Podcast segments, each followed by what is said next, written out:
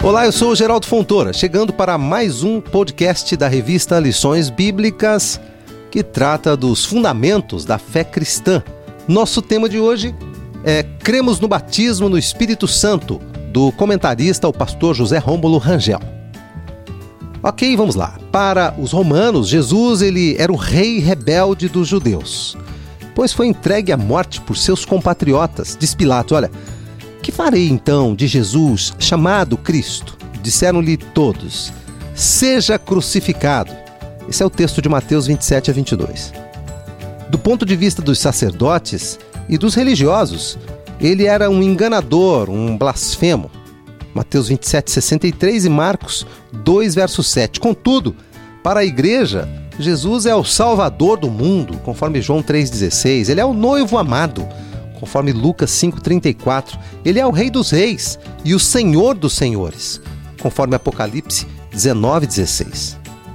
Jesus delegou à igreja a grande missão de dar continuidade à sua obra. Para isso, ele deu à noiva, João 1, 29 a 33, o revestimento de poder para a grande missão de anunciar o reino de Deus na terra, conforme Mateus 28, 19 e 20. Abre aspas. Mas recebereis a virtude do Espírito Santo, que há de vir sobre vós, e ser-me-eis testemunhas, tanto em Jerusalém, como em toda a Judéia e Samaria, e até os confins da terra. Fecha aspas. Atos 1, verso 8.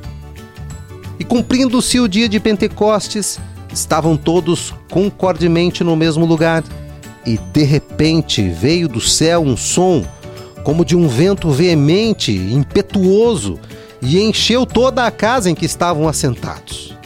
E foram vistas por eles línguas repartidas, como que de fogo, as quais pousaram sobre cada um deles.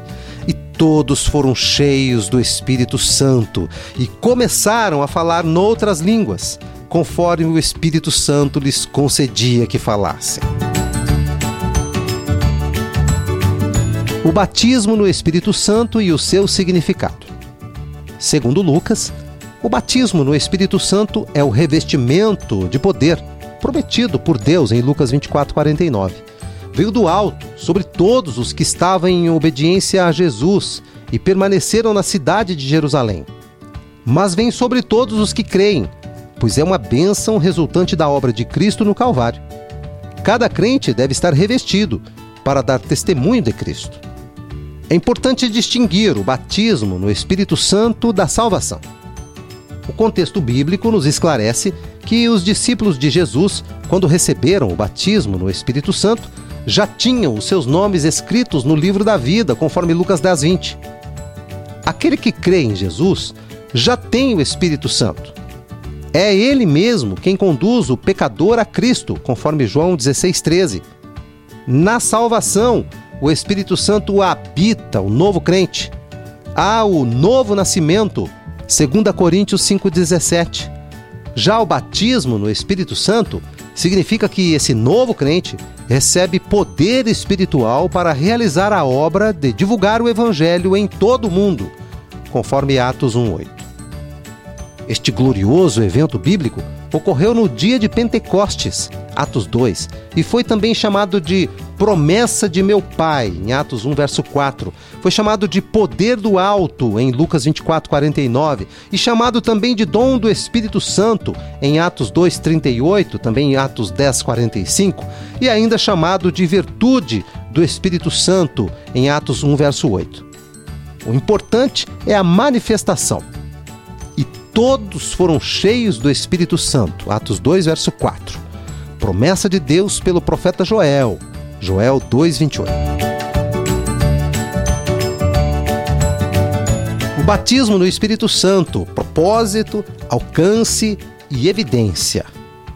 Jesus usou a expressão revestimento ou vestir de novo, referindo-se ao batismo no Espírito Santo que tem por finalidade capacitar cada crente a uma vida cristã vitoriosa e, acima de tudo, para que este testemunhe com ousadia sua fé em Cristo, independente das circunstâncias que venha a sofrer, podendo ser provado até ao martírio, mas sem desistir, conforme Atos 1:8.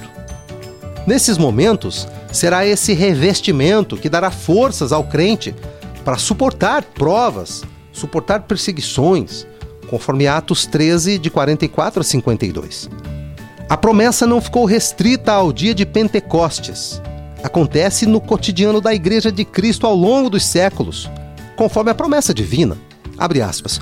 Porque a promessa vos diz respeito a vós, a vossos filhos e a todos os que estão longe, a tantos quanto Deus, o nosso Senhor, chamar. Fecha aspas. Texto de Atos 2,39. Pedro, citando o profeta Joel, derramarei o meu espírito, em Joel 2,28, substitui por derramarei do meu espírito, em Atos 2,17, indicando um ponto de partida e não um evento único no tempo. A evidência do batismo no Espírito Santo veio como um sinal específico, o falar em línguas. Foi assim no dia de Pentecostes. Abre aspas e todos foram cheios do Espírito Santo e começaram a falar outras línguas, conforme o Espírito Santo lhes concedia que falassem. Fecha aspas, Atos 2, 4 a 8. Essa experiência repete-se na casa de Cornélio, em Atos 10, 46, em Corinto, em Atos 19, de 1 a 6.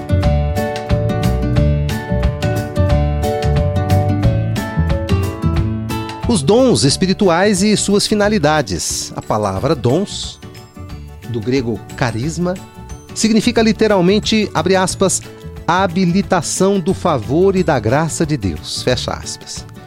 Esses dons são capacitações especiais e sobrenaturais distribuídos pelo Espírito Santo à igreja para a edificação, 1 Coríntios 14, 26, para o que for útil, 1 Coríntios 12, verso 7.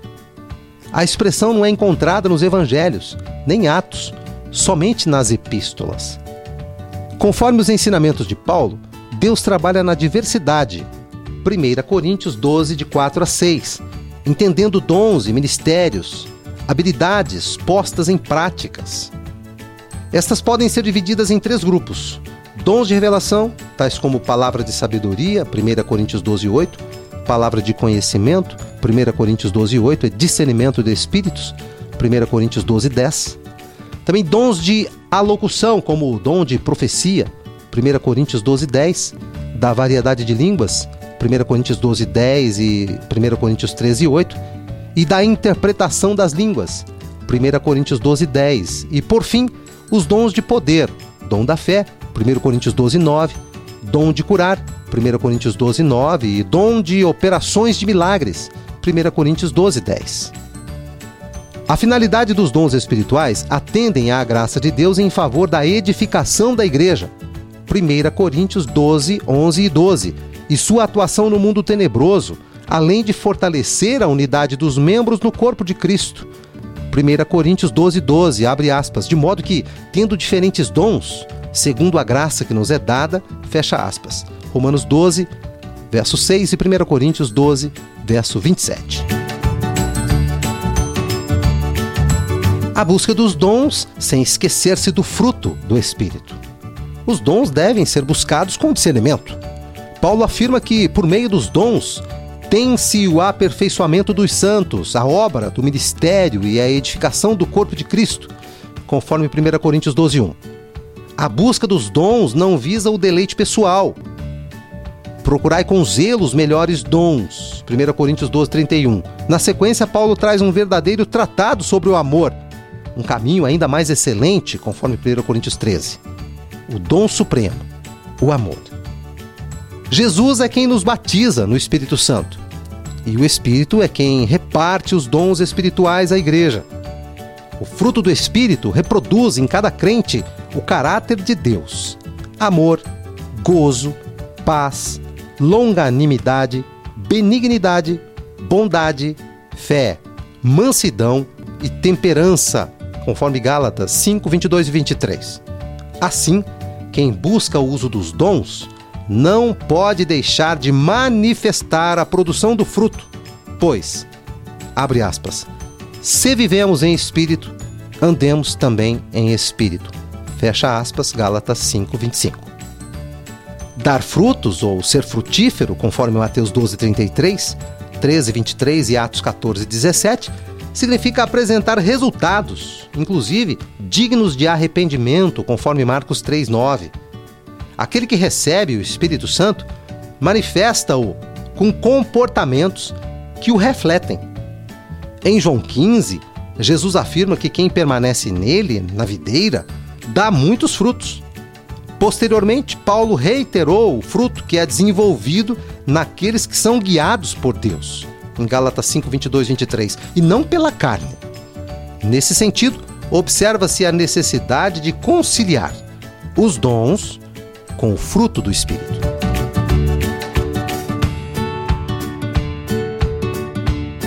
Concluindo, o tema A Igreja do Senhor é seu corpo em ação na terra para tal, necessita de poder para dar continuidade à obra.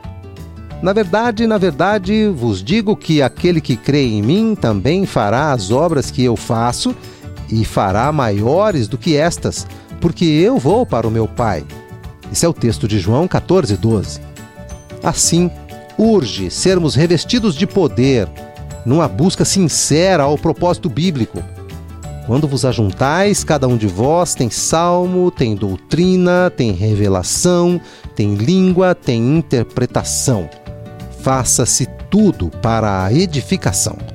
Conforme 1 Coríntios 14, 26.